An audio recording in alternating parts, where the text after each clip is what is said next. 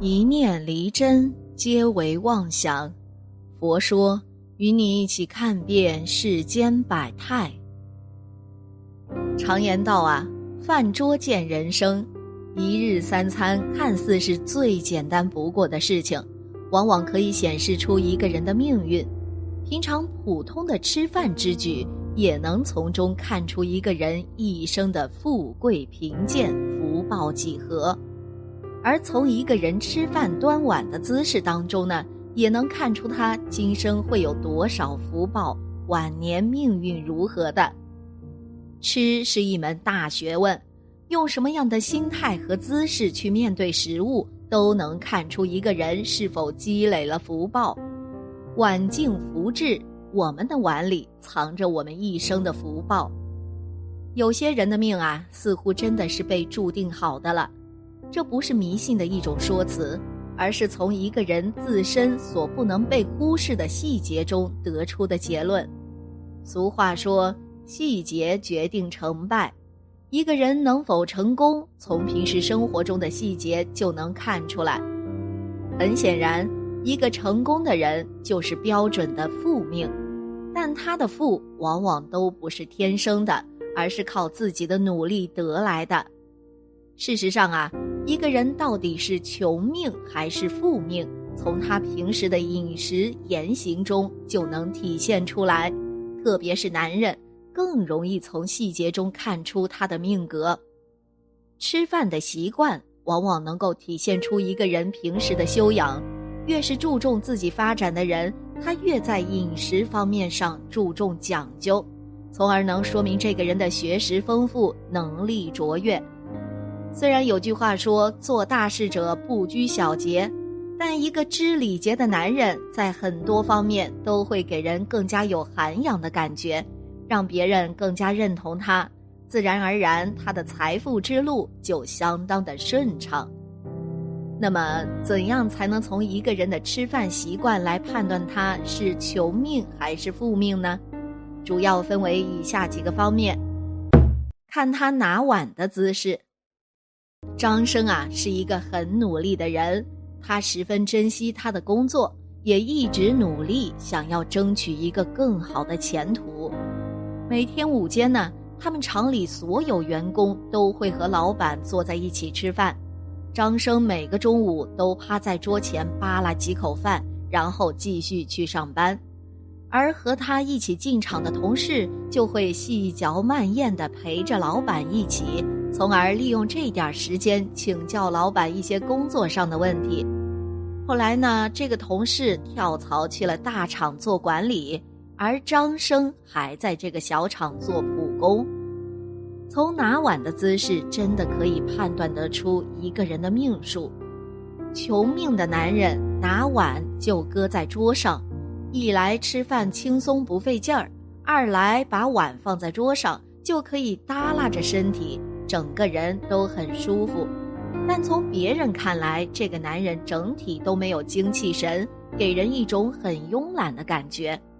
而负命的男人吃饭也是挺直腰板，把碗端起来吃东西，是夹着饭菜喂到自己嘴里，而不是让自己的嘴去找食物吃。这样的拿碗姿势，更能让人觉得他有教养，很想让人靠近的感觉。更容易去倾听他的声音，这当然会给一个男人的前途带来一定程度的好运啦。看他夹菜的姿势，一个男人的夹菜姿势也很能体现出这个人是否为富贵命。何明吃饭啊，从来只会夹自己面前的菜，就算面前的菜不是自己喜欢的，他都可以很有耐心的等，让客户先吃。正是因为他的这一动作，让客户感到他是一个特别靠谱的人，从而签单都会找他，还把他当成朋友看待，带进自己的圈子，给他介绍了不少单子。有的男人就会说了：“我也是这样做的，为何没人照拂我呀？”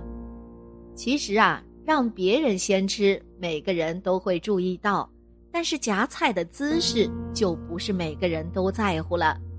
一个穷命的男人，他吃饭只在乎自己的感受，每一道菜他都会尝，只要菜里有他喜欢吃的东西，他就会用筷子翻来覆去的翻找，甚至有时候吃了饭菜，筷子都没弄干净，又继续在一道菜里到处夹。坐在一旁的人肯定会厌恶这种行为啦，即使这个男人再有能力，都会得不到重用。毕竟和客户吃饭，他就代表了公司的名片，他的行为只会让公司蒙羞。而负命的男人夹菜从来不会乱翻找，他会注重旁人的感受，让旁人觉得和他相处很舒服。这其实啊就是高情商的表现了，让别人能够觉得相处愉快，这就是智者。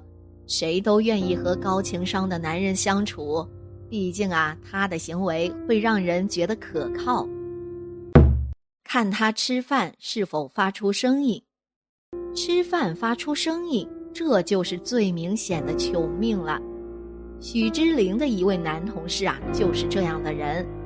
这位男同事呢，吃饭吧唧嘴就不说了，还喜欢边嚼东西边说话。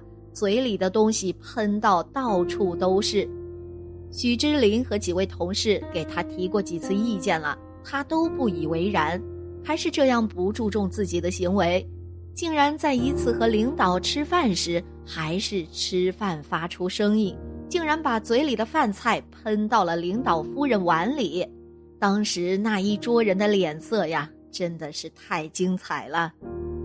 很显然呐。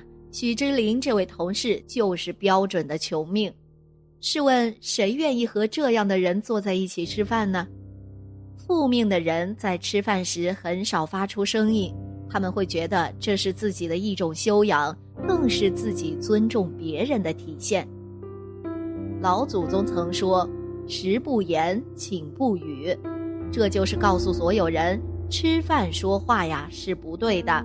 会让别人觉得相当没有吃饭时的快乐，时间久了，旁人就会远离吃饭发出声音的人。得道者多助，失道者寡助，这就是说明，一个因为自己平时的表现就能让别人靠近的人，他一定能获取成功，这就是负命了。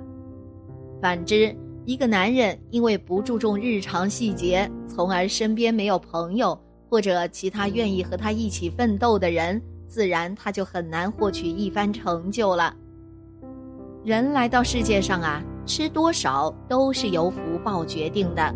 无论是百万富翁还是乞丐，只要命中带着吃的，都不会饿死。要是命中福报损耗了，有钱也可能会饿死。上天最看不过的就是人糟蹋和浪费粮食。你今天浪费种下恶因，之后就会承担果报。明朝的张义方富甲一方，家里有良田万顷，每年收到佃农的租粮实在多得不得了，放在仓库里堆积如山，长时间不吃啊就腐烂了。他就命人把腐烂的五谷扫除丢弃，甚至还拿芝麻来喂猪。绿豆来喂牛羊牲畜，有的人劝他用这些吃不了的粮食出来救济穷人，他都不肯。后来正德六年黄河决堤，洪水把张义方的田席卷之后，都变成了河流。一夜之间，张义方倾家荡产，金银财宝、良田万顷都化作乌有。最后，他们一家人都只能饿死了。你怎样对待食物，别人就怎样对待你。人总是选择自己的喜好，这喜好往往与自己的性格和本质十分接近。